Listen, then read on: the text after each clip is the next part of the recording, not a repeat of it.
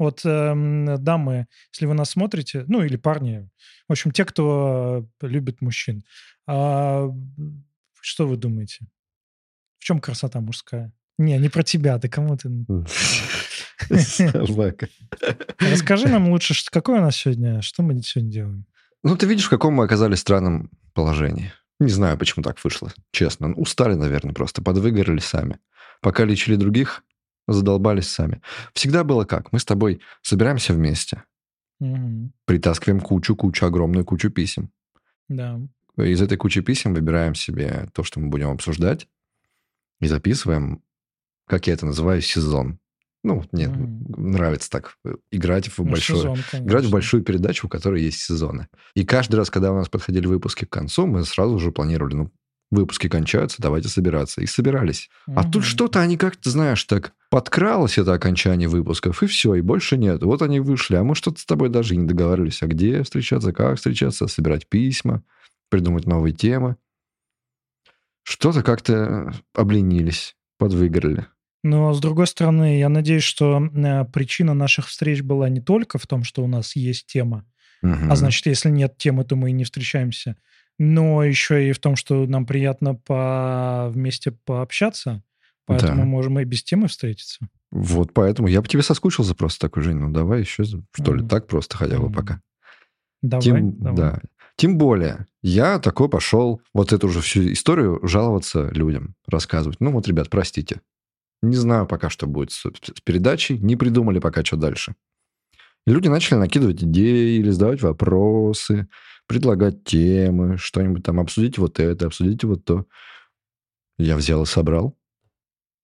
Я все скопировал, вставил в документик, и можем, в принципе, отвечать на вопросы, просто обсуждать. Давай такой блиц, блиц попури, э, Да. зато позволит нам очертить большой круг тем, которые мы в следующем сезоне сможем э, более подробно взять. Может быть. Ну, ты видишь, мы как. Мы же не выбираем темы, на самом деле. Мы же не можем вот такие, а давай-ка вот эту тему возьмем, и под нее соберем письма. У нас как обычно получается? Темы выбирают нас. Приходят письма, и какие в этих письмах есть темы, такие мы обсуждаем. И они как-то выводятся из э, историй. Сегодня без историй. Не знаю. Мне как-то даже, да- даже как-то странно. Мне кажется, это было самое главное в этом шоу истории.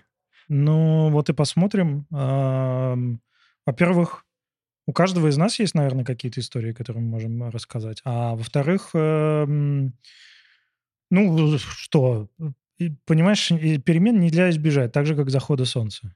Ну, ну, встанет солнце твое. Но вторая, вторая главная вещь этого шоу, знаешь, какая для меня?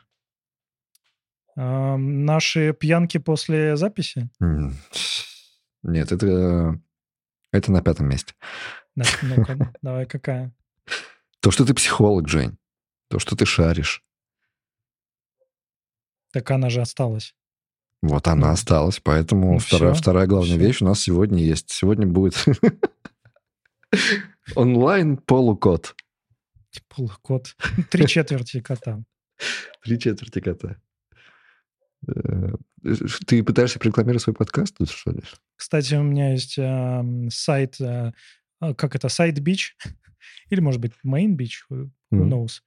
А, Подкаст про пиво и музыку, м, где мы обсуждаем вот всякие такие пластинки. Если кто знает, что это за две пластинки, а, я вам их не подарю, потому что это лично из рук в руки от исполнителей. Почти. Вы позовете меня уже в гости? Вы надоели. Я знаю все про пиво и про все про музыку. Почему меня не зовете? Я хочу к вам в гости. Я напрашиваюсь. Меня не зовут подкасты, видимо, сам не напросишься, никто тебя не позовет. Если ты знаешь все про пиво, назови все марки.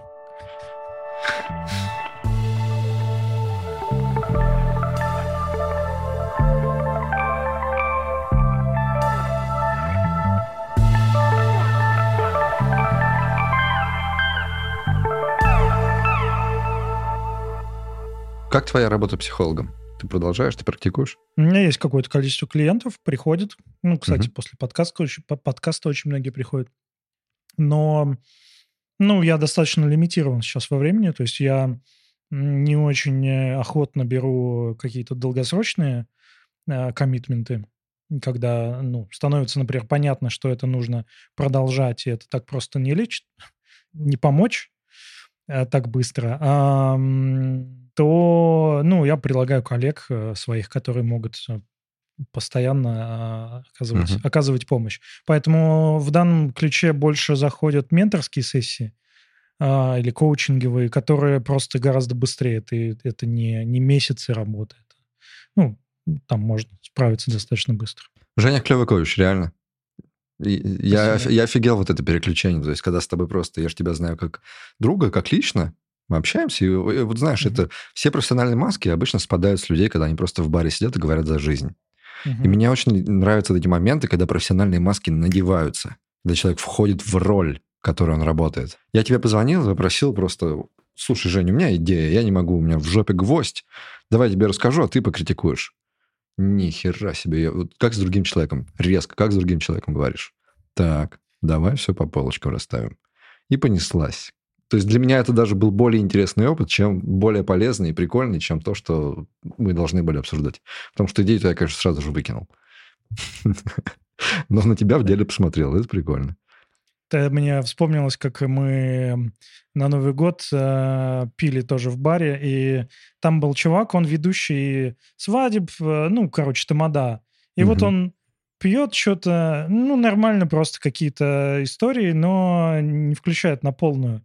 А потом э, заходит какая-то компания, и что-то что у них какая-то пошла, какой-то замес, и он э, включает такой, знаешь, это голос с опорой, и давай их крыть, э, крыть матом, и так, знаешь, не останавливаясь, не беря даже дыхание, паузу, чтобы взять, экспромтом э, говорит, куда им катиться, какой чертовой матери, на каком автотранспорте и как быстро. В общем, это было интересно.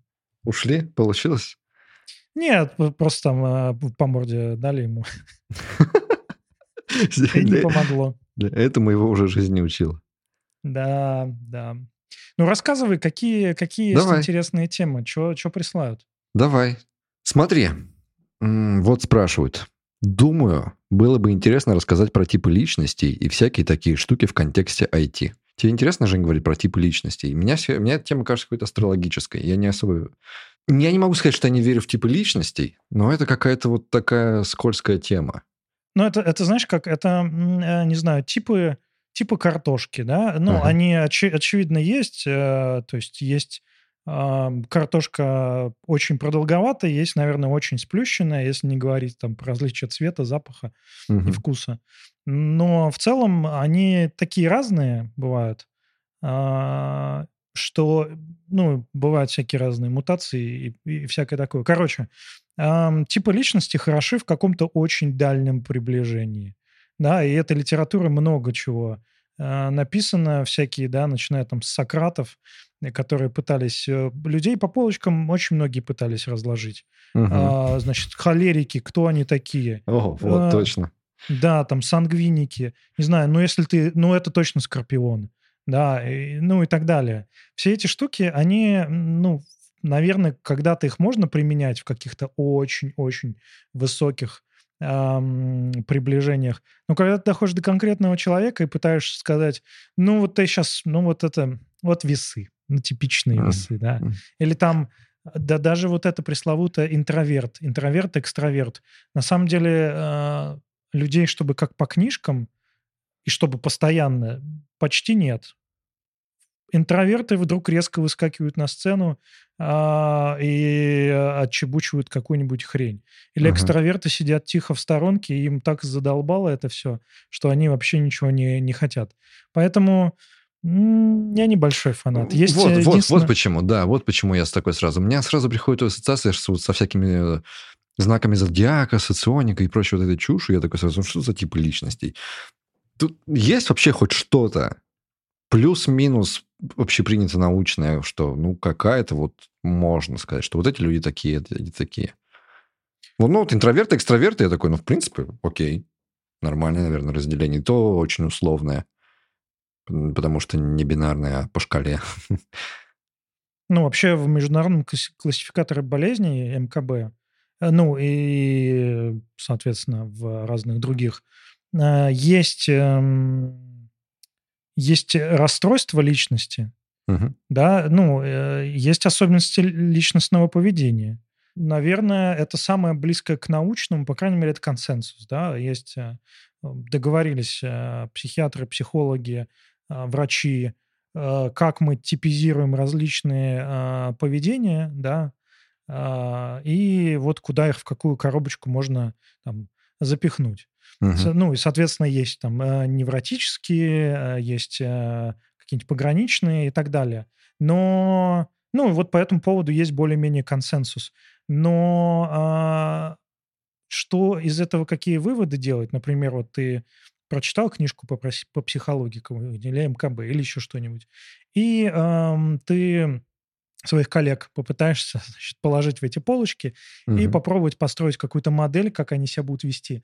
Скорее всего, нет. Скорее всего, не получится, потому что, э, во-первых, ты не, ста- ты же не врач, чтобы ставить диагноз какой-то человек, что из него следует. В общем, а, нет какой-то четкой стройной системы, и вообще это все а, попахивает а, псевдонаукой и чем-то похожим. И б, непонятно, какой в этом смысл. Если, да, если человек приходит к тебе, и ты врач, и он говорит, я доктор, я себя плохо чувствую, я несчастен, помогите мне, наверное, тогда диагнозы, типы личности, вот какой-то э, прогноз нужно делать.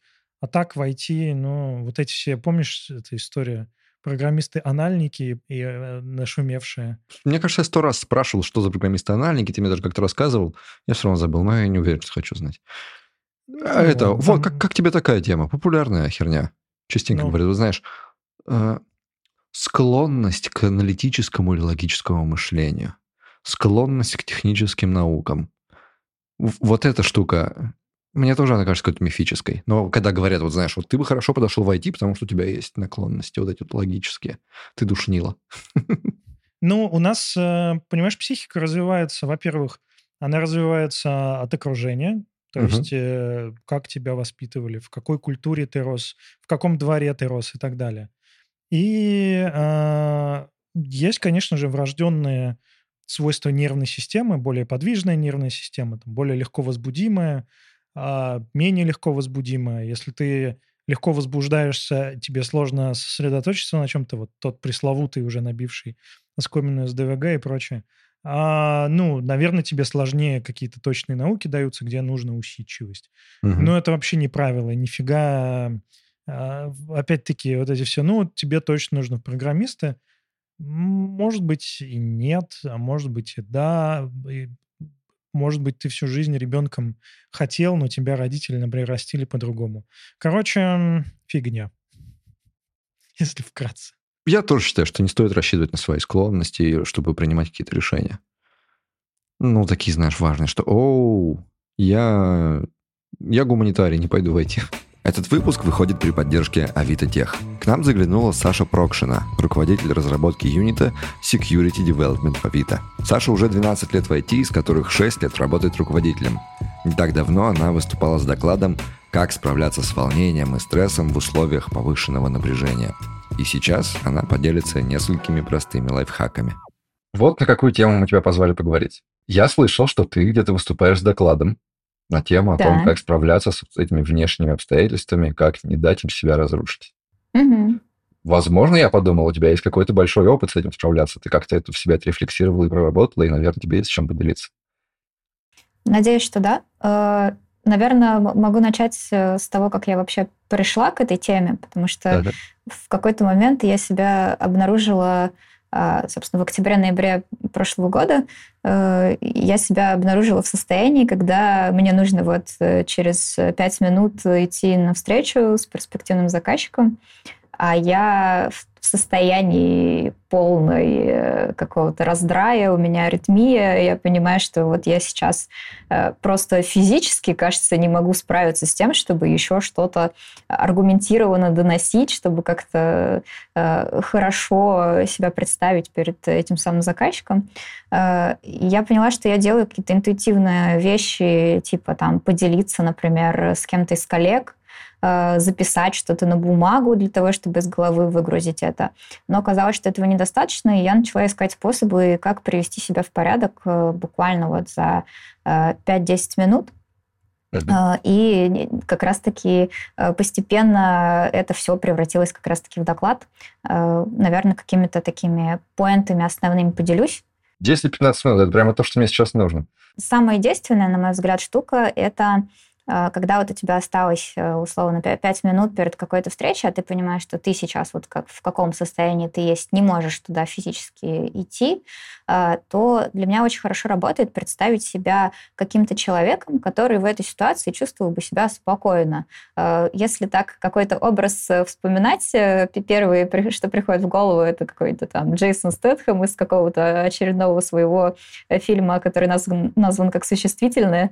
Да. Вот вот когда ты представляешь, что, наверное, вот Стэтхэм на твоем месте не нервничал бы, что ему нужно сейчас идти куда-то с кем-то поговорить э, или там сделать какую-то таску, которая там по, по какой-то причине выглядит стрессово или просто продолжать работать. Скорее всего, этот человек, который э, по какой-то причине для тебя выглядит как авторитет, э, может э, как раз-таки позволить тебе почувствовать себя им, и э, чуть-чуть это успокаивает, ты как будто оказываешься в какой-то такой игре, э, и уже тебе проще в его роли как будто сделать угу. ту задачу, которую тебе нужно сейчас сделать.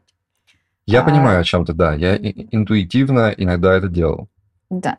Это, а... ну, то есть не, не джист совершенно, конечно, работа. ну, у каждого свой какой-то образ. Это нужно, чтобы у тебя какой-то был реальный человек, которым ты восхищаешься в каких-то ситуациях. Если такой пример есть, иногда реально попытаться стать таким же хотя бы на 5 минут, mm-hmm. это может сработать. Да, работает, принимается. Отлично. Так, давай следующий лайфхак. А, я очень люблю квесты, э, в uh-huh. целом, э, и мне очень нравится, как работает их механика.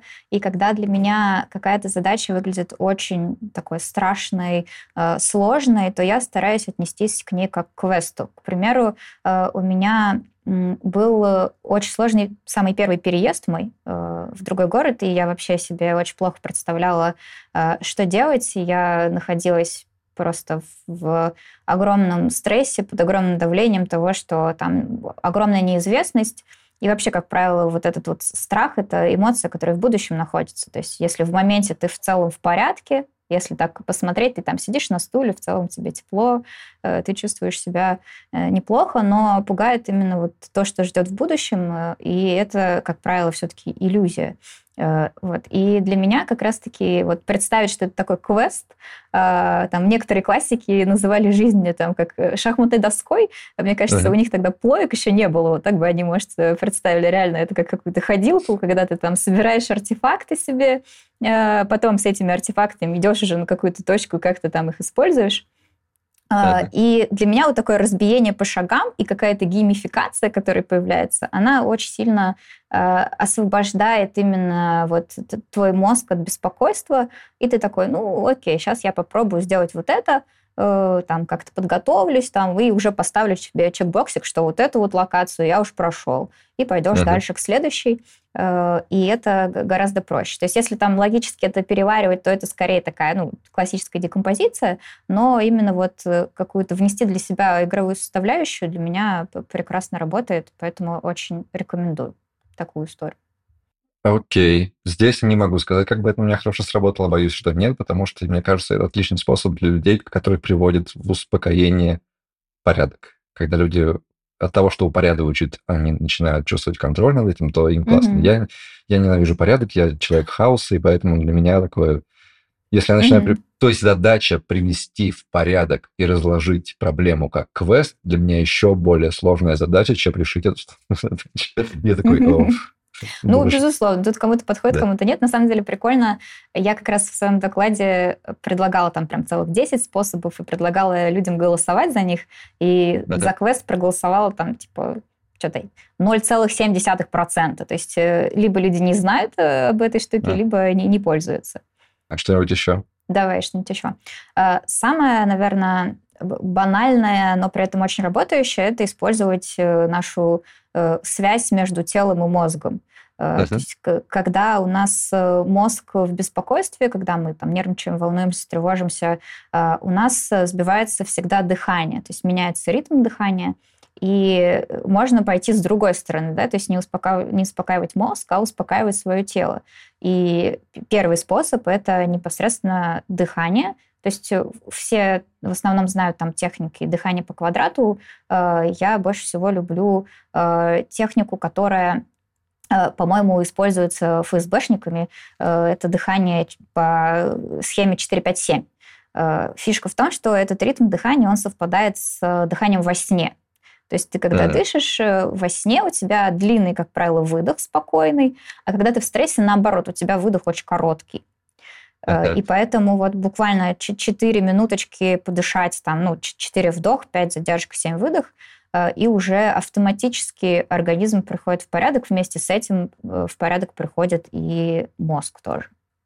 Вот здесь согласен прямо на все 200-300 тысяч процентов, потому что дыхание – это ну, это, если задуматься, это настолько волшебная штука в том плане, что вот наш мозг разделен вот на эти две вещи, что он есть наш подвластные нам вещи, mm-hmm. а есть подсознание. То есть мы не можем управлять своим сердцебиением, мы не можем особо управлять там выбросом гормонов и прочего-прочего. И единственный наш рычаг, который может управлять автомат- автоматическими вещами, вроде сердцебиения, это, блин, дыхание. Mm-hmm. Если ты начнешь брать под контроль дыхание, дыхание начнет влиять на сердцебиение. Получается, ты можешь брать под контроль свое сердцебиение. Вау, когда вот я в таком ключе подумал дыхание, я понял, что да, дыхание mm-hmm. это вообще лучший способ быстро изменить свое состояние. Есть это второй да. еще. Э, так. как раз, э, который работает по той же самой механике, по сути, это непосредственно положение тела в пространстве. То есть, когда ты в стрессе, у тебя автоматически ты пытаешься принять такую позицию, когда ты весь такой сжат, ты закрываешь жизненно важные органы автоматически, Э, и uh-huh. ты прям вот такой в коробочке как будто становишься. Э, соответственно, когда ты э, искусственно себя как-то раскрываешь, там, ну, то есть открываешь прям полностью вот этот вот блок жизненно важных органов, когда ты широко расставляешь руки, выпрямляешься, то автоматически у тебя происходит снижение э, гормона стресса. Э, ребята даже делали такое исследование, про которое на Теди рассказывали. Они помещали людей, э, собственно, в открытые позы и в закрытые позы и следили за тем, как у них тестостерон и кортизол себя ведут в этих положениях. И оказалось, что люди, которые вот буквально 5 uh-huh. минут проводили в открытой позе, у них уровень кортизола на 25% падал, а уровень тестостерона на 20% повышался. То есть, прикинь, это вообще офигеть какая реакция. То есть ты просто, проведя вот в правильном положении, можешь э, привести в порядок свои гормоны. Вот, то есть э, тестостерон больше работает на то, чтобы ты, э, ну, как-то вот тебя растормошить, чтобы ты мог почувствовать себя там увереннее, а, а как раз вот кортизол снижается, и ты просто автоматически чувствуешь себя спокойнее. Поэтому вот это тоже прекрасная штука, особенно если с дыханием совместить, вообще получится комбо. Окей. Смотри, вот это все, что мы сейчас говорим, да, я уверен, что это классные штуки, чтобы за 10-15 минут перед чем-то подготовиться. Но это такое, знаешь, временное, очень-очень временное купирование вот синдромов. Угу. А внешние обстоятельства не меняются годами. На тебя угу. давит и давит все, это, это, мир на тебя давит, и оно копится очень долго. И, может быть, может быть, у тебя есть какие-то способы или советы, как себя в целом укрепить, чтобы на марафонских дистанциях выдерживать эту нагрузку? Угу. Ну, тут мы приходим э, к какому-то э, владению собой, я бы, наверное, да. в эту сторону смотрела. То есть, когда мы, ну, во-первых, медитация, э, вот на дальней, на дальней перспективе, на большой, она действительно работает, потому что у тебя э, есть больший контроль, то есть ты меньше подвластен, опять-таки, вот этим внешним факторам, и ты больше можешь э, понимать, что с тобой происходит, одновременно с этим э, тебе проще существовать вот э, в том положении, в котором ты есть. Э, ну и вот эта вот опора на себя, на мой взгляд, очень важна, и умение как-то понимать, что стресс действительно никуда не исчезает. То есть ты э, не можешь отрицать, что он есть, э, ты не, можешь э, спрятаться там куда-нибудь, не знаю, под стол и чувствовать себя при этом там, как, как в детстве в домике. Тут нужно быть готовым, потому что действительно ты будешь находиться в стрессе, это нормально. То есть находиться э, под давлением и реагировать на него, это нормально. Э, вопрос uh-huh. укрепления, да, опять же, там, дыхание, усиление каких-то своих сильных составляющих, ну, тут, тут, наверное, почему-то мне приходит в голову тоже материальная составляющая, да, то есть мочь как-то положиться на какие-то ресурсы, не только внутренние, но и внешние. С внешними ресурсами все становится сильно легче. Да, безусловно. Ну, спасибо IT, к счастью, здесь там чуть попроще с этим жить. Как-то обсуждали? Ну, давай еще раз попробуем. Как справляться с токсичностью своей и коллег? Как доносить нужную тебе задачу до упертых все знаек и вот всякие подобные? То есть как, наверное, взаимодействовать с тяжелыми людьми? Или самому? Приструнивать свою, обуздать свою токсичность, тяжелость, не знаю. Ну, да, мы обсуждали, у нас было уже в каком-то выпуске. А она же появляется не просто так, эта токсичность. Она чаще всего э, как красные жабы. Они красные, чтобы в своей среде, чтобы их не съели. Угу. Это ответная реакция на что-то. Возможно, это вообще не связано с текущей работой. Может быть, это что-то из детства, может быть, это с предыдущей работы. У меня, помню, был такой случай. Пришел а, джуниор в команду, и было очень сложно с ним, потому что я ожидал от джуниора, чтобы он а, сам приходил и сам, то есть был проактивен, а джуниор очень боялся, и, ну, он даже скорее мидл был. А очень боялся и что-то не приходил, и сидел закапывался, закапывался. Мы с ним поговорили, казалось, на предыдущей работе он а, его били по рукам за любую инициативу, потому что там был очень э, авторитарный начальник, который за любую инициативу карал. И человека травма, и он, ну, как бы по неволе боится что-то сделать. Вот с токсичными людьми то же самое. Как-то где-то почему-то так э, произошло, что такая манера поведения э, поощрялась. Например, токсичность часто, часто путают с собственным мнением и с, э, а, как это слово, с, с уверенностью, да, то есть если ты безапелляционно, абсолютно с таким нажимом доносишь свою точку зрения, ну, как-то подсознательно кажется, что, наверное, он уверен в том, что говорит.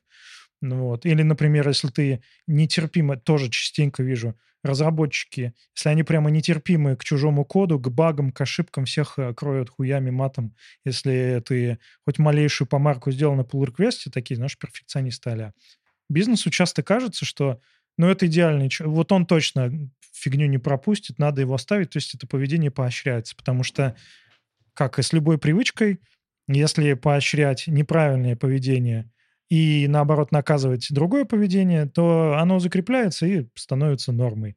Угу. То же самое, проще, конечно, с самим собой, потому что ты можешь спросить, вот я сейчас, а, у меня тоже был такой клиент, э, наорал на коллегу, чуть ли не там с кулаками не полез а, из-за какой-то какой баги, какой-то фичи, которая не так было написано на стендапе.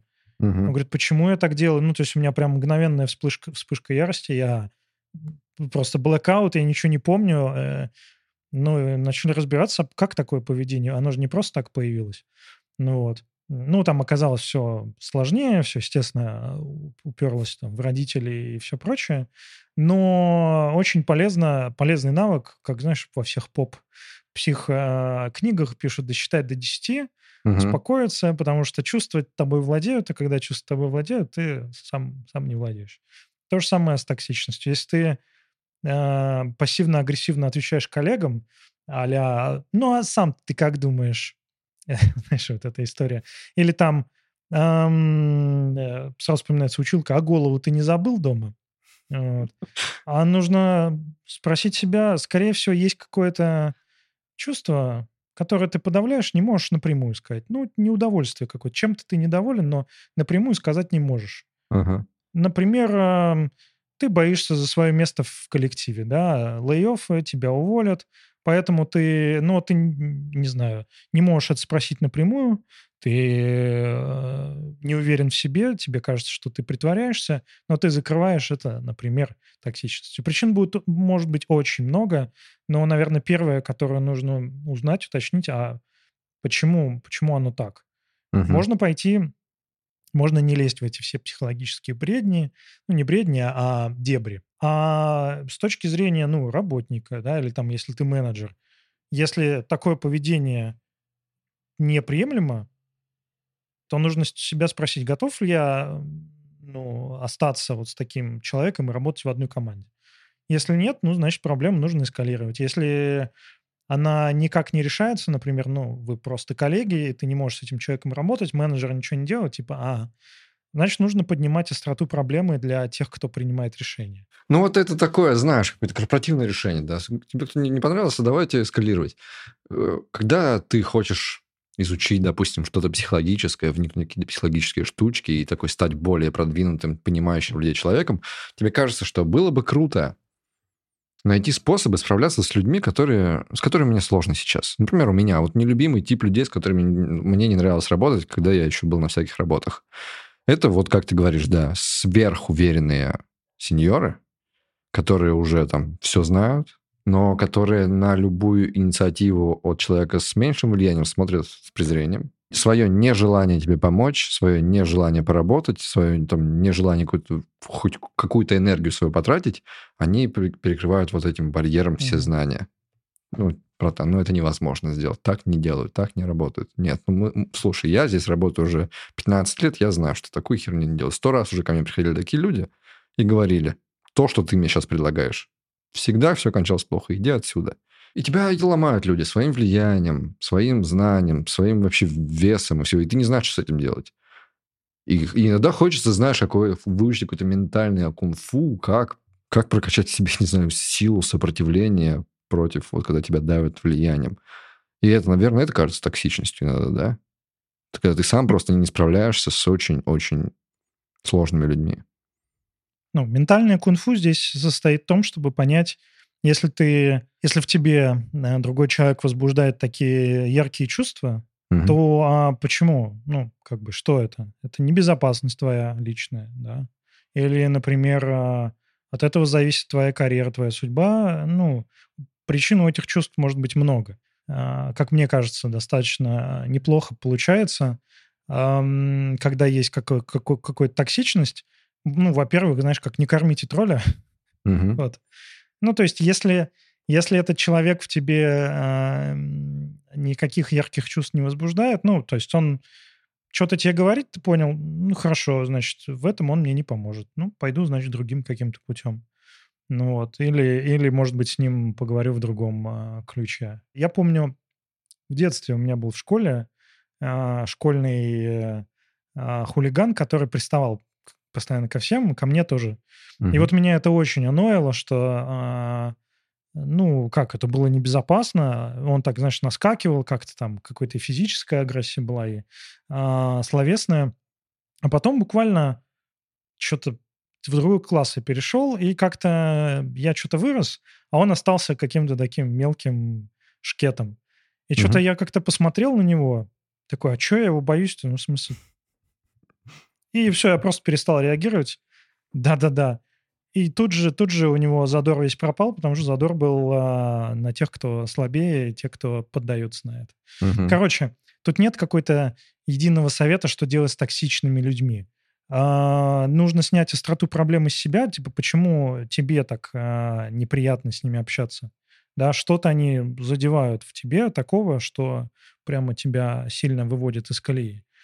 И, может быть, поговорить с ними как-то в другом ключе, потому что чаще всего привычка так общаться, она именно привычка у человека. Угу. Да?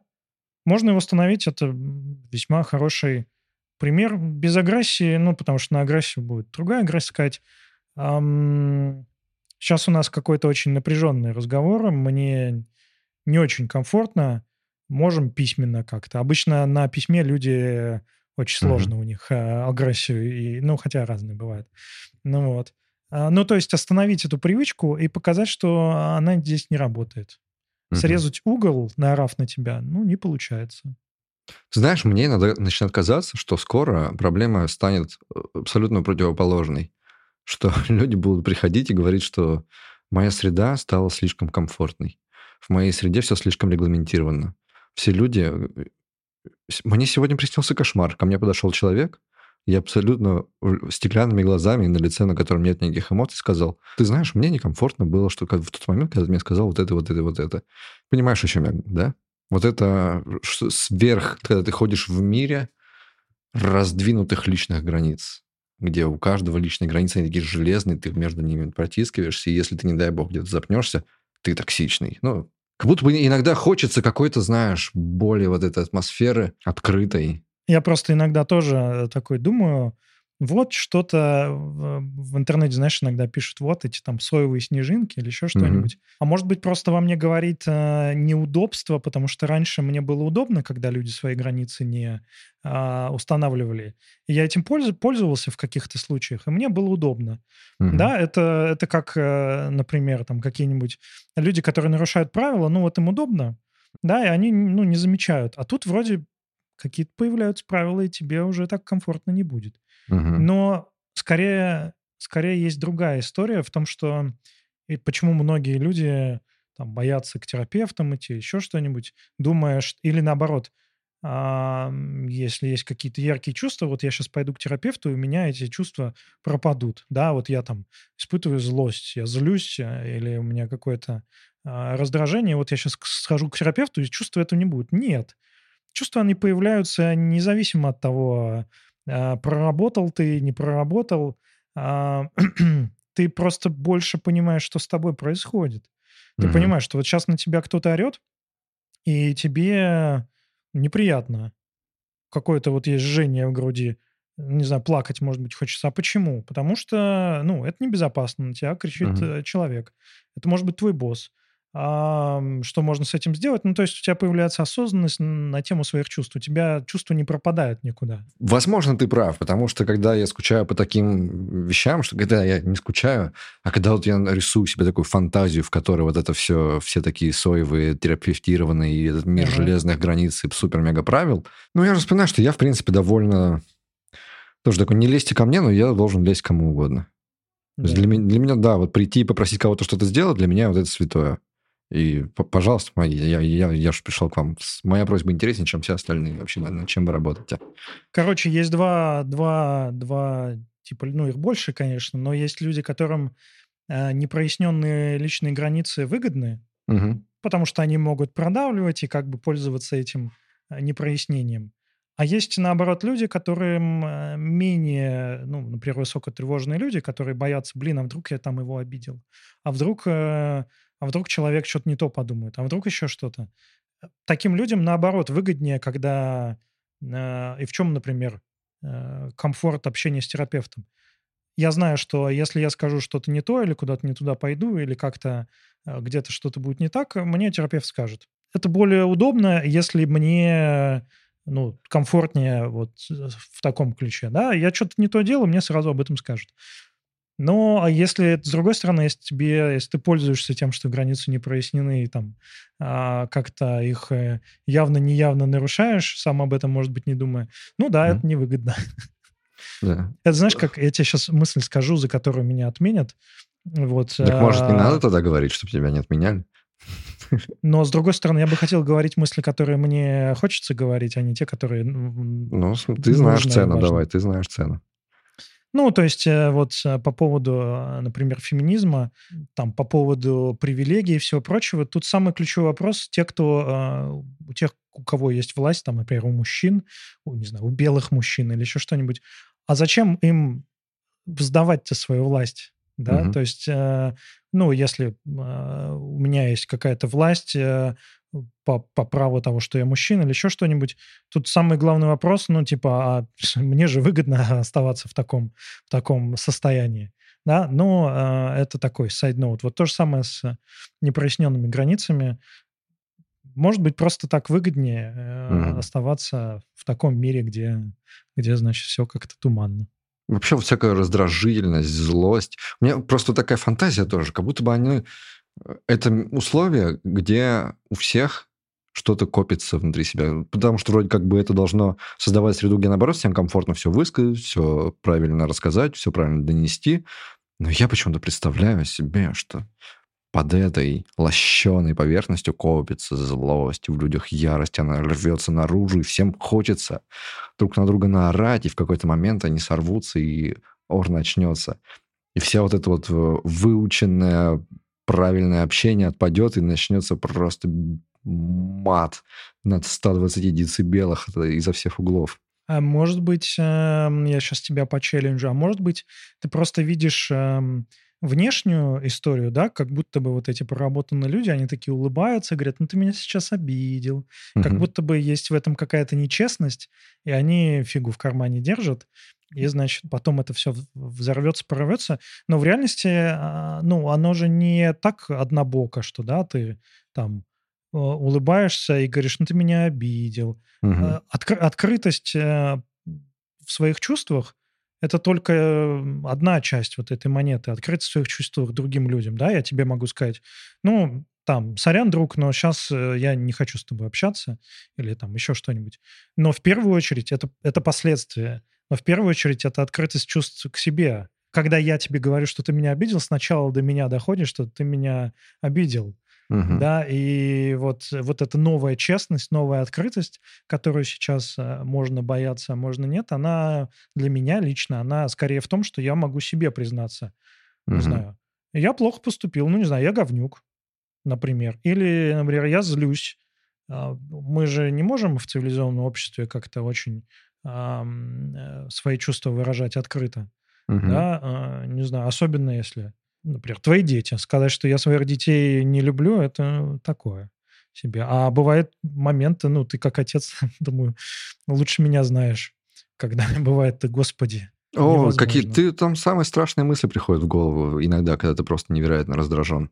Но тут, э, и тут именно та ситуация, где ты ну, не, не чувствуешь себя вообще вправе выразить, вот, э, дать волю своей ярости, злости. То есть ты не можешь просто взять и начать орать на ребенка. Тебе нужно вот это все пропустить через себя и там... Ну, слушай, вообще я, наверное, согласен, потому что вот я такую картину рисую, где все такие добрые, все говорят напрямую и открытые, противопоставляю какой-то старой картине, которая как будто бы такая вся честная, искренняя, и там люди могут себе высказывать друг другу то, что они друг о друге думают. Ну, ни хрена же не так как раз старая среда, раньше она и порождала всю эту пассивную агрессию, которую называют токсичностью. Потому что ты не можешь правильно выразить то, чем ты недоволен. И, ну, сразу просто, знаешь, представляется, естественно, что вот есть мир э, соевых снежинок, где угу. все друг другу улыбаются, а есть мир суровых мужиков, которые в случае чего они там а, пьют водку э, и, а, значит, как в фильме «Хищник», Дилан Юсанова Беч, вот эти, знаешь, там мускулы, вот это все. В случае чего ну, пьют вот. водку. Так, экстренная ситуация. Да, разбить, разбил стекло. Но в реальности все э, совсем не так. Сказать, например, не знаю, поплакать немножко, угу. сказать, что мне тяжело, попросить помощи, сказать, что я не справляюсь. Ну, кажется, что это вообще не очень допустимые вещи вот в этом маскулинном э, мире, который нам кажется простым, но это скорее, вот, наверное, я бы сказал, что это скорее больше скрытого в этом мире. И последняя мысль здесь, закольцовываясь обратно к токсичности на рабочем месте, это же ведь тоже оттуда все. Человек токсичит. Почему? Потому что, ну, что-то что скрыто, значит, какая-то неудовлетворенность чем-то. Угу. Зуб даю. Если человек э, неуважительно плюет на всех, то чем-то он сильно недоволен, но не может это сказать себе не может сказать, или там окружающим. Может, ему не нравится работа, он не может с, ее, с нее уволиться, поэтому он это как бы uh-huh, выражает. Uh-huh. Может, еще что-то. Поэтому новая открытость, э, не знаю, такого термина, по-моему, нет, но давай его придумаем. Кажется, что в ней есть много бенефитов относительно. Можно ее называть там соевые снежинки, но э, вот эта новая открытость не подразумевает, что все добрые, да, и все друг другу улыбаются. Я понимаю, да. Она скорее подразумевает, что ты честен к себе в своих чувствах и разрешаешь себе чувствовать все. Поговорите про саморазвитие, работу и баланс между ними и личной жизнью. Ну, а что? Эм, саморазвиваться полезно, личная жизнь полезна, работа полезна. Мне кажется, самое большое искусство... А все вместе вредно. Да. Мне кажется, что я не делаю ничего такого сверх, да, угу. но периодически с кем-то встречаюсь, такие говорят, блин, у тебя там два подкаста, работа, э, семья, ты там переехал, еще что-то, ну, много чего, да, не знаю, там, у меня много увлечений, мне много чего интересно, но в реальности можно миллион всего иметь, тут самое сложное – это баланс между этим. Угу. И, и тут, наверное, то же самое, знаешь, как в универе когда у тебя... Ты чувствуешь, когда вот у тебя вот по, по, по не знаю, по терверу жопа нужно здесь подтянуться, а по какому-нибудь там сопромату можно еще немножко по, по, по ничего не делать. Mm-hmm. И вот это самое сложное. Ну, то же самое и с работой. Э, просто мне кажется, что не очень многие э, с карьерой, давай так, не с работой, а с карьерой. Просто многие не запариваются. Ну, знаешь, есть карьеристы, есть не карьеристы. И, а если осознанно подходить к карьере, ну, прям вот ты ставишь себе цель работать там-то или тем-то, кем-то, то это еще одно очередной проект, который ты делаешь, знаешь, когда можно ничего не делать, а когда надо угу. что-то делать. Но мне интересно было бы послушать, как вообще люди разные. Мне, ну, в какой... Я даже когда-то когда брал интервью, у меня был на работе в Райке микроподкаст у нас был, где мы во время пандемии спрашивали всяких разных там инженерик-менеджеров, VP of Engineering, в общем, таких uh-huh. людей. И мне всегда было интересно, как они все это дело совмещают. Конечно же, чудес нет. Если ты хочешь э, добиться успеха в карьере, тебе надо а, работать ну, много или умно работать, или тебе везет как-то э, несусветно. И здесь, кстати, есть проблемка. Э, когда, например, многие айтишники, кого я знаю, они построили себе личную жизнь, ну, когда-то, и сейчас, ну, там, долгие, например, годы в отношениях. Им не нужно строить свою личную жизнь. Uh-huh. Но есть кейсы, тоже э, разные там знакомые, ну, вот ты, например, строил карьеру, а личную жизнь когда-то давно не построил, когда у тебя еще было время. Потом карьера вошла в какую-то такую э, фазу, когда оно уже не до этого, да, если ты, не знаю, директор международной корпорации, у тебя митинги постоянно, встречи, то личной жизнью, отношениями нужно заниматься, а времени мало. И чтобы построить крепкие отношения, нужно хорошо заниматься личной жизнью, она просто так сама не появится. И как это совместить уже, ну, сложно. Не знаю, у меня есть один там знакомый, который пытался так сделать, понял, что не получается, взял отпуск от работы на два года, э, реально, реально искал себе жену. А, ну, ну, была цель в жизни, хотелось семью, жену, ребенка. Тратил большие, большие деньги и большое время. Просто мне кажется, что многие как с работой. Ты либо рассматриваешь это как проект и вкладываешься, и работаешь над этим, и у тебя есть цели, и у тебя есть осознанность в этом, либо, ну, оно как-то само получается на самотек, но результат тоже может быть совершенно угу. случайный. Я когда пытаюсь здесь давать, значит, придумывать советы, давать и вот каким-то своим опытом делиться, да, мне, я начинаю себе казаться вот Мария Антуанеттой, которая ешьте пирожные. Ешьте, да, да, ешьте да. пирожные. Но, но у меня же тоже дохерища всего. Параллельных проектов, я уже сбился со счета, сколько их. Довольно больших.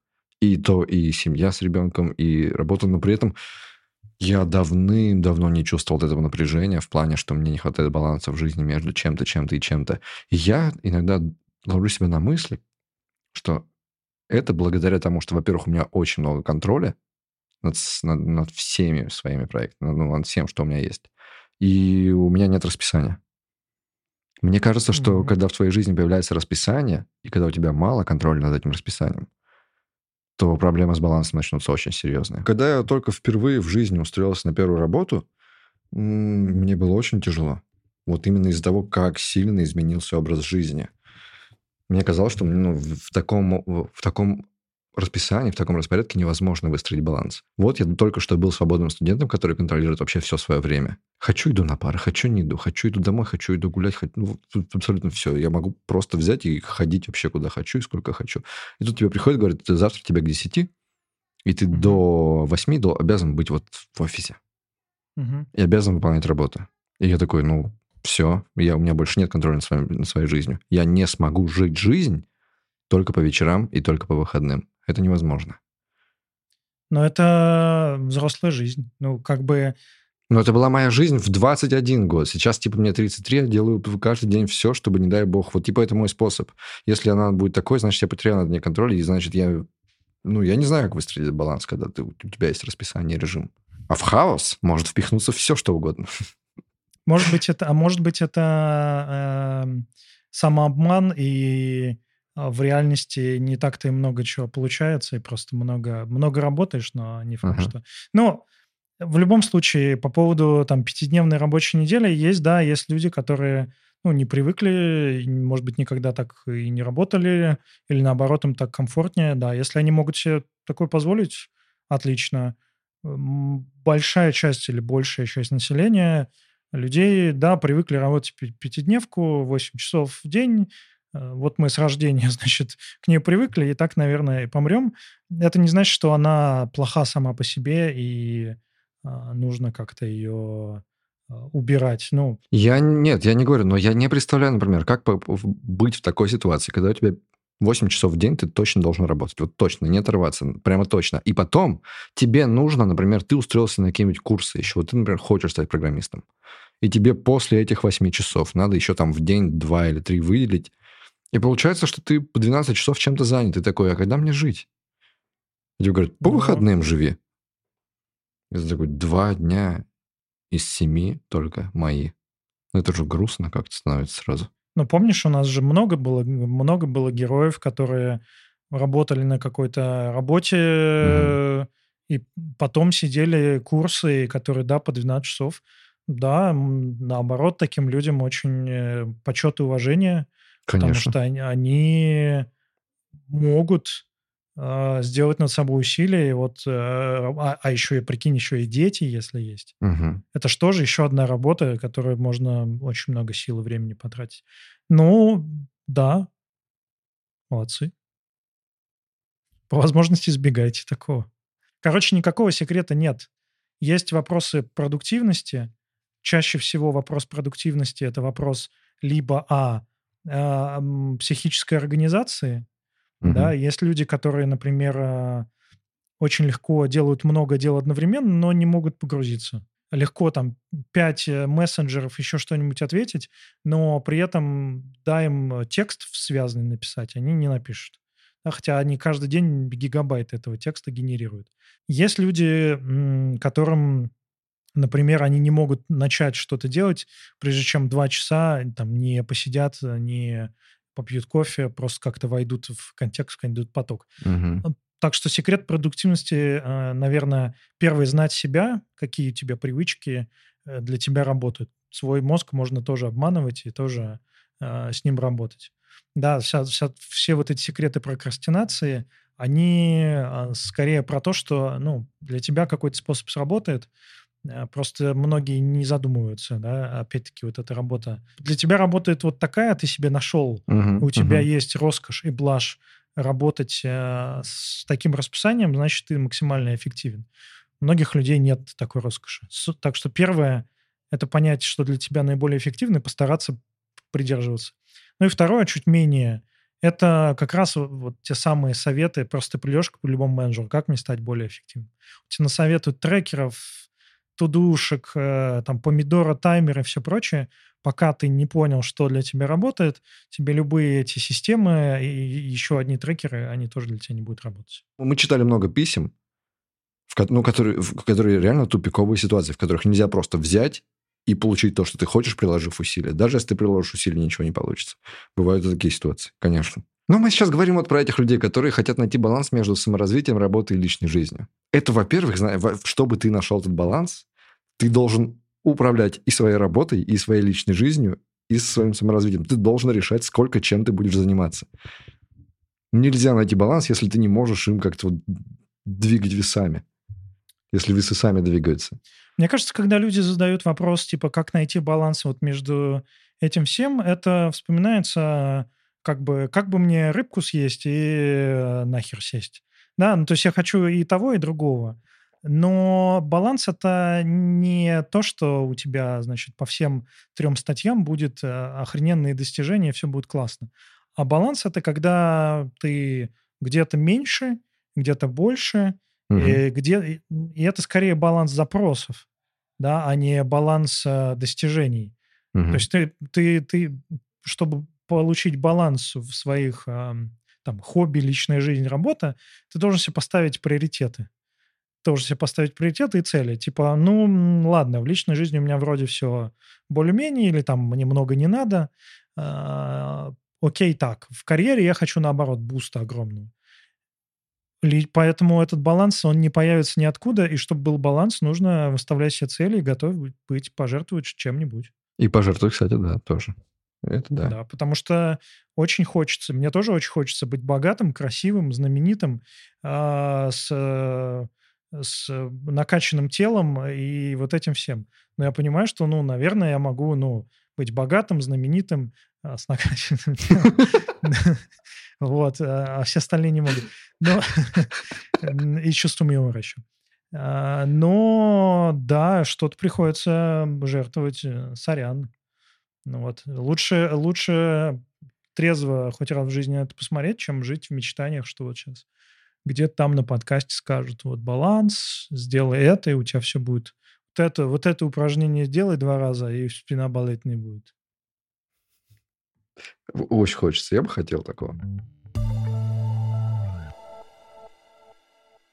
Вот спрашивают, э, почему люди уходят из IT? Все же хорошо здесь. Куда вы? По собственному желанию, не серьезно? Это же как так? А от чего у человека грустное ебало? Он не болен, не калека. Просто заебало. Заебало не по-детски, как порой бывало, а серьезно так, пиздецки, напрочь заебало. Удивляют люди, у которых в голове есть всегда стих. Вот сразу возникает. Вот, вот который, человек, который может ответить стихом.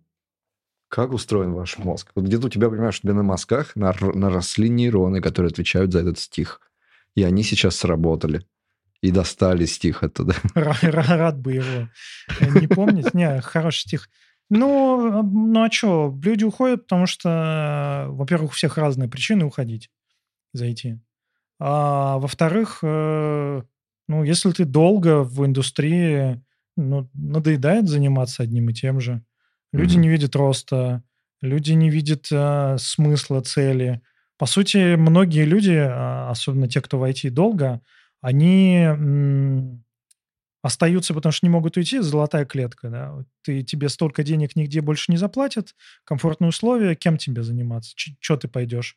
А, кар... Ну, есть люди, которые не знаю, картинами уходят заниматься, но а, потом возвращаются, ну, потому что ну, достаточно комфортно угу. жить в IT.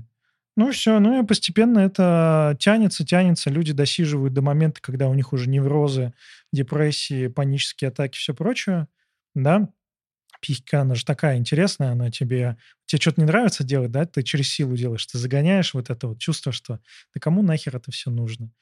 Ты загоняешь это внутрь, внутрь, внутрь, а оно там как плесень в арбузе. Оно постепенно все съедает, и потом все лопается. Так что, ну, уходят люди не только из IT. Уходят люди отовсюду, люди меняют свои области, профессии просто извне. Кажется, что в IT, господи, денег платят, а палкой не бьют, а можно делать э, там, не работать 8 часов. Вот ты говорил про 8 mm. часов. А, так э, никто прямо 8 часов и не сидит. Ну, бывает больше, бывает меньше, но часто достаточно гибко это все, особенно там где-нибудь на удаленке. Но да, да, да, это все на свете, и смысл меняется. Тем более, кстати, многие начинают достаточно, ну, в молодом возрасте, да, там, Угу. Не знаю, в 20 лет ты начал что-то делать, к 35 ты уже 15 лет войти, ты уже все, ну, тебе кажется, ты все видел, особенно если ты никак не рос, ну, то есть ты там был девелопером, дошел до супер-синер девелопера, тебе больше не хочется никуда. Но при этом э, вот ты 15 лет одним и тем же занимаешься, плюс у тебя там кризис среднего возраста, когда обесценивается все, и ты начинаешь думать, блин, а в детстве я мечтал космонавтом стать или там летать. А, и начинаются мысли, что нахрена это все, кому это нужно, бессмысленности и тоска. Ну, вот потому и уходит. Я тоже пытаюсь понять интересную сторону этого вопроса. Ну, мне, я вот, например, всегда я падок на заголовке о том, как кто-то ушел из IT и стал кем-то вот интересным. Я такой, вау, интересно послушать, как так получилось. Ну, во-первых, люди бывают уходят не уходя. Угу. Есть достаточно много людей, которые ос- а, осаживаются в каких-нибудь там корпорациях или каких-то непыльных э, работах, ну, где особо сильно вовлечкаться не надо. Угу, Можно посмотри угу. на очень много инженеров вот в бигтехе, где большая зарплата, ты сидишь в корпорации, у тебя хобби полно, у тебя куча всего, что можно поделать, ну, а на работу ты ходишь просто как на работу, не, не парясь. Uh-huh, вот. Ты uh-huh. можешь, не уходя из IT, уйти IT. Ну, примерно. А, поэтому, если тут вопрос в том, что как же, у вас же там манна небесная и а, ангелы в, в попку целуют, ну, попка стирается, понимаешь, надоедает уже, uh-huh. что уже целуют. Ну вот. Тут вопрос э, вообще у каждого рано или поздно задают вопрос, в чем смысл вообще этого всего. Вот я вот живу, я вообще зачем живу? И очень многие люди э, приходят к тому, что смысла-то и нет, и хотят что-то поменять, но вот и уходят из IT, и из, из любой индустрии, где, казалось бы, живи, работай, что тебе надо еще. Тебе что-нибудь задалбало вот именно так, что ты сказал, именно меня задолбало IT? Вот именно IT. Вот что-то такое задолбало, что прямо только с IT связано. Наверное, самая задалбывающая вещь — это мне казалось бы, да, я, получается, начал, если официально, то в 18 лет. То есть я 18 лет уже в IT в этом.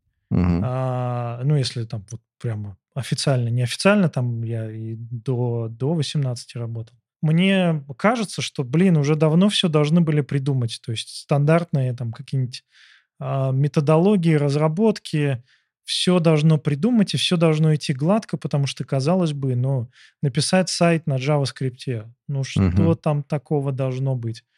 Всегда все новое, всегда все эти боли с нуля как будто бы проходятся, и кажется, что в каждой новой компании все переизобретают заново, и круг страданий никак не, не, не заканчивается. Вот это иногда задалбывает, что, казалось бы, ну, блин, э, индустрии уже там, десятки лет. Уже все можно было придумать, уже любые use cases. Ритейлы, магазины, банки уже... Но нет, все как будто бы мы... Новые компьютеры становятся мощнее, людей, которые пишут на JavaScript, становится больше. Вот я тут удивился в Blizzard. Diablo 4 9 тысяч сотрудников писала. Да ну нафиг. 9 тысяч. Да, да, 9. То есть, ну, понятно, что это, наверное, все, это не только программисты, это, наверное, там... Ну, конечно, штат... все, конечно, все. Да, да, да. Ну, блин, 9 это, тысяч... даже для всех это очень много, это просто 9 тысяч сотрудников. И такой думаешь, ну, ну, а типа, что, она от третьей-то не отли... ну, отличается, но это не что-то прямо вот такое, какой-то космос. Ну, там Я понял, понял, да. Ну, вот. И так и вот иногда бывает за индустрию как-то, ну не то что обидно, а вот как будто бы, знаешь, вот хомяк, вот он крутится в колесе, заботливые люди поставили ему а, колесо побольше, да, gaming, gaming колесо, да, с этим, с RGB Слушай, ну как-то вот, я не знаю, у тебя очень глобальная вот эта штука ты назвал, глобальная, она какая-то прям смысловая, но это как будто бы не та причина, которую ты решишь, уйдя из IT. Даже если ты уйдешь из IT, ты просто этого не будешь видеть, но оно не, ты постоянно будешь сталкиваться с какими-то продуктами, которые тебе не нравятся, и с индустриями, которые тебе не нравятся, и с миром, который тебе не нравится. То есть как будто это не та проблема, которая решится уходом. Нет, уходом нет. Оно реши, решится уходом в том смысле, что я прекращу mm-hmm. в этом колесе крутиться. Ну вот, ну нет, пока, пока в целом это интересно, потому что я эти колеса, наверное, меняю, ну, mm-hmm. какие-то об, области. Ну, то есть пока еще, пока я еще не, не, не близок к тому, чтобы прямо уходить и зайти. Ну, да, короче, если, наверное, вопрос был в том, что как же тут так все шоколадно от того, кто еще не тут. Да, шоколадно. Первые 5, может быть, даже и 10 лет, и даже больше, вообще проблем нет. Э, потом, если еще и накладывается какая-то потеря... Просто мне кажется, что еще сильная разница, если ты в IT приходишь в 30 там, с чем-то, в 40, когда ты уже разочаровался в одном, и это прямо твоя цель, то, наверное, ты меньше разочаруешься, чем когда ты начал в универе, ты вообще не думал, куда тебе пойти, Просто оно так само получилось, тебя всосало в это IT там а, баблишко, да, и уже как-то и не выпутаться, потому что, ну, привык к этому. А, а постепенно осознанность с возрастом наступает, так, как бы ты не хотел. И ты такой, блин, а, а что, зачем я здесь? Зачем я поступил в этот там mm-hmm. какой-то mm-hmm. университет? Вот. Или зачем я эти скрипты там писал на Java? Я вот не создаю ничего айтишного. Не пишу код. Айтишный ну, подкаст у тебя. Ну, айтишный подкаст, я имею в виду, что я не пишу код, не создаю продукты, не создаю эти системы инженерные и все прочее. Я устаю от э, айтишного образа жизни, людей вокруг меня. И я этого не понимаю, пока не встречаю людей не из IT. Вот ты, да. и это так странно. То есть ты понимаешь, что ты, господи, в твоей жизни так много общения с людьми, то есть ты как будто уже по умолчанию знаешь, какую жизнь живут люди, с которыми ты общаешься. И она да. как будто... И это ощущение пузыря... Вот знаешь, что иногда прикольно? Выйдите из пузыря, оно сейчас это означает, выйдите из интернета, да. Перестаньте сидеть в интернете и читать то, что вы читаете. Вот выйдите на улицу, потрогайте травку. Да, да, да. Ты выходишь на улицу, потрогать травку, встречаешься с людьми. А у меня очень много знакомых айтишников, и, и я, в принципе, остаюсь в том же пузыре, где люди вот живут какую-то свою айтишную жизнь. Я не знаю, как ее описать. Мне даже сейчас трудно сказать, в чем она именно не, заключается. Я, нет, я, абсолютно тебя понимаю. Все эти одинаковые люди в джинсах и в футболках с конференцией угу. а, и с, с рюкзаками, мерчевыми рюкзаками и макбуками. Угу. Ну, конечно же. Но это такая очень большая субкультура, а, в которой ты варишься. То есть ты чувствуешь себя, что ты варишься в субкультуре, когда ты видишь людей, которые совсем с этим не связаны, и и вдруг ты слышишь новые истории, которые ты еще не слышал.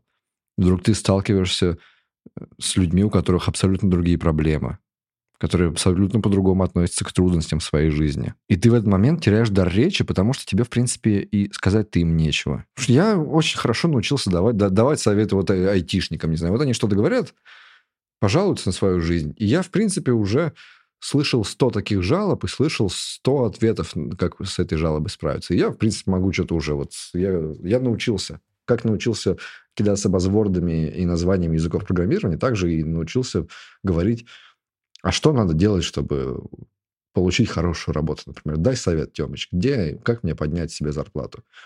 Давай поболтаем, я могу этот разговор поддержать.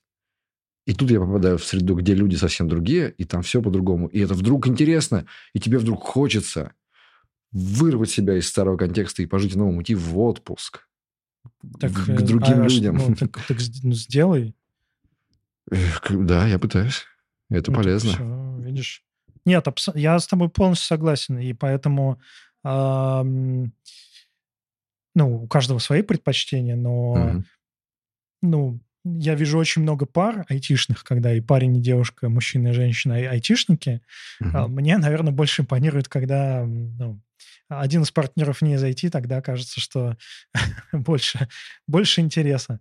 Ну, тут, естественно, каждый, у каждого, каждого свой интерес. Это просто потрогать траву в более, более широком контексте. То есть выйди из айтишки и потрогай траву, не знаю, съезди куда-нибудь с скалолазами какими-нибудь, угу. еще что-нибудь поделай. Ну, кажется, что просто, э, видишь, еще переехав в другую страну, да, у тебя же в Иваново-то сколько у тебя было? У тебя уже не было столько айтишников вокруг.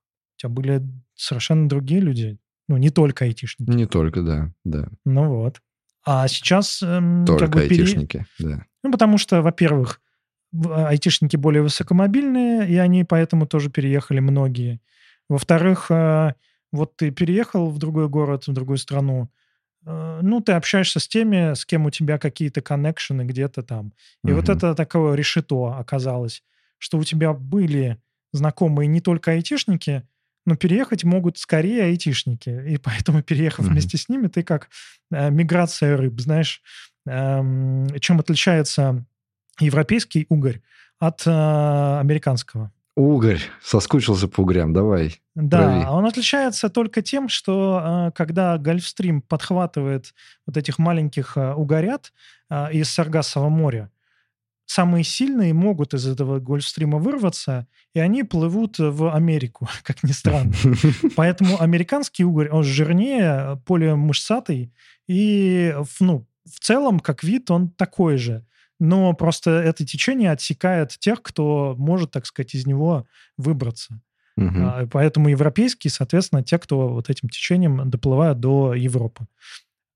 То же, то же самое. У тебя друзья-то не айтишники только есть. Но у айтишников есть деньги, чтобы переехать. Поэтому теперь у тебя друзья только айтишники. Грех жаловаться. Типа, это не, не те вещи, на которые жаловаться. Это нормально. Но просто вот если искать причины... Ну, когда я ищу в себе желание выйти и зайти, да, я вот... вот э... Во-первых, я хочу заниматься чем-то другим, например, но я хочу находиться в среде какой-то другой. Оно иногда возникает чисто, да, и надоело. Надоело одно и то же. Вот, Жень, вот, наверное, тебе будет интересный такой вопрос. Вот спрашивают, когда не хочешь руководить, но жизнь все время толкает тебя в эту область. О, это, это моя коронная тема, я могу про нее часами говорить. Мне тоже, мне, мне, мне близко, я тоже не да, хочу, да. но толкает. И приходится, и не справляюсь. Но опять начинаю. И много вещей, не только с руководством. Иногда вот на тебя почему-то валятся вещи, которые ты не хочешь делать, ты обязан с ними жить, справляться. Что думаешь? Ну, если говорить про конкретно этот запрос-вопрос, это чистейший, самый частый, наверное, запрос, потому что, а, э, у нас э, в айтишке очень много мест, где нет технического роста, ну, то есть ты дорастаешь до какого-то там синьора, помидора, тех чего-нибудь, и автоматический рост дальше – это руководить людьми, тебе дают 3-5 твоих бывших э, коллег, и потом, бац, оказывается, что тебе приходится ими руководить, просто потому что ты самый опытный. Да? Это самая стандартная история. Делаем из хороших программистов э, хреновых менеджеров. Угу. Это первая мысль. Ну, то есть нет, нет такой, только большие компании какие-то или какие-то очень э, осознанные делают себе позицию, вот ты можешь не руководить людьми, но ты, значит, можешь расти. Угу. Чаще всего, да, сорян, но это вкладывается в понятие лидера, что у тебя есть, что ты руководитель. А вторая мысль в том, что, может быть, есть какая-то в этом сермяжная, сермяжная правда, потому что рост, он что предполагает? Что не просто тебе начинают больше денег платить за, за ту же работу. Угу. Ну, в какой в этом смысл? А в том, что ты каким-то образом, ну, по идее, в лучшем мире, ты для бизнеса ну, какие-то вещи делаешь лучше больше. И есть предел тому, как много ты можешь сделать а, сам рано или поздно тебе нужно как-то увеличивать свой охват, свою, не знаю, зону ответственности, зону чего-нибудь, а какой э, иначе способ, кроме как быть руководителем. Сложно придумать что-то. Но есть же люди, которые настолько считают, что это им не нужно, и они прекрасно себя знают, и понимают, что они с этим не справляются, и они умудряются найти способы, как продолжать просто быть, работать и расти там, до какого-то сверхтехнического. Да, абсол... Такие абсол... есть. Абсолютно есть, но... Но очень многие, в том числе и я, ненавидят руководить. Ненавидят. Но постоянно, почему-то постоянно находят себя в этой ситуации. Я думал об этом просто тоже. Часто там те, кто руководят руководителями, они часто путают, ну, даже не путают, а есть навыки лидера, угу. да, там ответственность, исполнительность, внимание к мелочам, контроль, угу. а, не знаю, там, коммуникативные навыки. И само собой вырисовывается, что если у тебя есть все это, ты а, ответственно подходишь к задачам, ты не забываешь их, ты, например, там все делаешь как надо, ты внимательный к мелочам, ты контролируешь. А не, сразу, естественно, логично, так ты все это уже делаешь, остается просто тебе дать а, полномочия, и теперь ты будешь руководителем. Ну, это не моя история. Все, что ты сейчас перечислил, эти качества, я ими не обладаю. А ты же сам сказал, что контролировать все любишь. Ну, контролировать люблю. И как раз, ну, большинство... И внимательно к, к мелочам? Нет, внимательно? нет, абсолютно нет. Невнимательно к мелочам, не исполнительно, ненавижу расписание, ненавижу говорить с другими людьми, ненавижу заставлять что-то делать других людей. Но иногда тебе достается какое-то качество, которое можно воплотить только руководя другими людьми. Нет, невозможно никак. Например, ты вот контроль, желание контроля. И что самое интересное, например, в моем случае, творческий контроль. А я думаю, в программировании тоже такое есть. Когда да. ты, ты знаешь, как должно быть сделано. Ты знаешь, как должно быть сделано.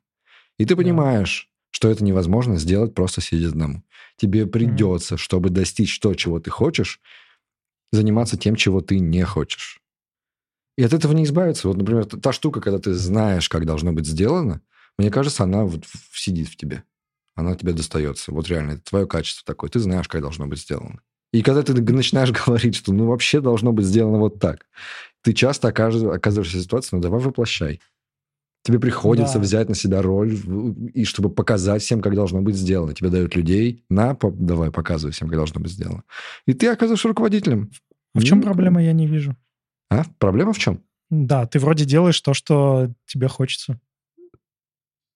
Тебе хочется, процесс, чтобы... Процесс, способ, которым ты этого достигаешь, ну, это поганая ситуация довольно, да. А, может, а что... может быть, просто ты э, хотел бы, чтобы все было как э, угу. ты хочешь по мановению палочки, да. но ты не хочешь за это ответственности, не хочешь да. это воплощать. Да.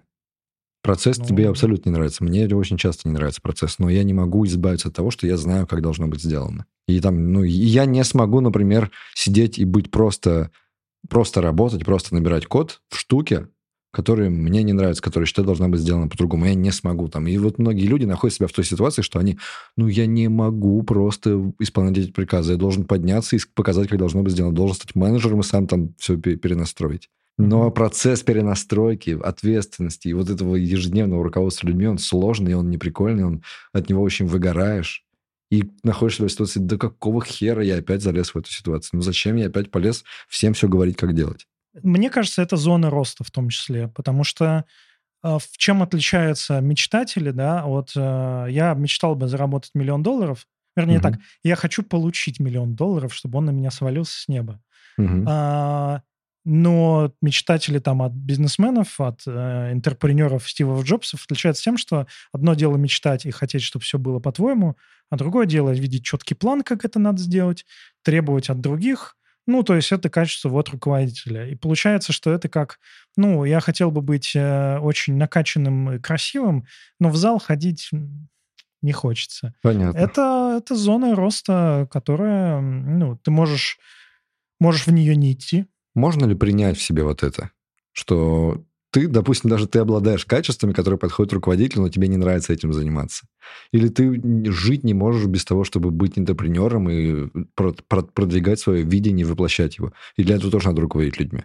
Можно ли принять в себе неприятные вещи? Научиться жить с неприятными для тебя вещами? Новая открытость. Помнишь, мы говорили mm-hmm. буквально в начале? Это же про то, что ты принимаешь свои качества, свои чувства. Ты а, понимаешь, ну вот ты такой Хочешь быть другим, придется меняться. Не хочешь быть другим, а, нужно принять, что ты, э, ну, ты, ты либо принимаешь себя таким, какой ты есть, и понимаешь, что, ну, вот мне не нравится вот это качество, я хочу от него избавиться. Хочу mm-hmm. как-то по-другому научиться. Либо ты успокаиваешься и говоришь, ну, да, все, я понимаю, какой я. Ну и что, ходить просто ворчать? То есть принять, что ты не, тебе будет не нравится быть руководителем, но тебе придется им быть, и ходить просто всем говорить, как мне не нравится эта работа, как мне не нравится эта работа, но никто не сделает ее лучше меня. Да, да, да. Я слишком стар для этого дерьма, и тут же начинаешь делать это дерьмо. Ну, я не знаю, может быть, тебе нравится ходить ворчать. Может быть, э, не настолько и плохо. Но вообще те, кто говорят, что я не хочу быть руководителем, не всегда, а скорее всего, тут есть второе дно. Я не хочу быть руководителем вот таким, который у меня в голове сейчас, угу. какой у меня был неприятный опыт. Потому что, ну, например, я могу сказать, я не хочу стать, становиться, там, не знаю, космонавтом. Я же не знаю, как там, я там не был. Да, может быть, э, там вообще нормально. Чаще всего люди, которые говорят, ну вот я не хочу быть руководителем, им что-то не нравится, какой-то аспект, который у них в прошлом не получился. Не знаю. У меня был коллега мудак, и я с ним не понял, как мне с ним общаться, и мне сказали, давай-ка ты с ним общайся, у меня не получилось, все, не хочу быть руководителем никогда в жизни. Угу. Может быть, у тебя не будет таких кейсов. Короче, ну, это такая достаточно, достаточно максима большая, что я не хочу быть руководителем. Ты можешь сказать, я не хочу работать с людьми, мне не хочется с ними там, mm-hmm. их как-то лидерить, э, не хочется их э, коучить, еще что-нибудь делать. Ну да, окей. Ну, ты же может быть руководителем немножко в другом ключе. Короче, э, может быть, у этого понятия руководитель больше сторон, чем одна. Да, я думаю, такое ощущение может возникать в моменты, когда ты вдруг осознал, что на тебе очень много ответственности и риска. И ты такой, вот сегодня вечером, ровно сегодня вечером, я не могу с этим справиться. Всего, ровно сегодня вечером я очень от этого устал. Завтра проснешься, может быть, будет уже нормально. Окей, я знаю, что делать но иногда накатывает, иногда очень сильно накатывает. Ну, есть же еще э, баланс. Наверное, для меня всегда было э, таким ну, подвигом, не подвигом, но люди э, учатся жить э, с многими вещами, с которыми, казалось бы, жить нельзя. Ну, неизлечимые болезни, не знаю, диабет, да, что тебе нужно мерить э, свой э, показатель сахара, иначе тебе будет не очень приятно. Еще какие-то вещи. То есть, ну, люди учатся, Э, машины, например, есть для, для инвалидов, да, которые можно оперировать там только руками.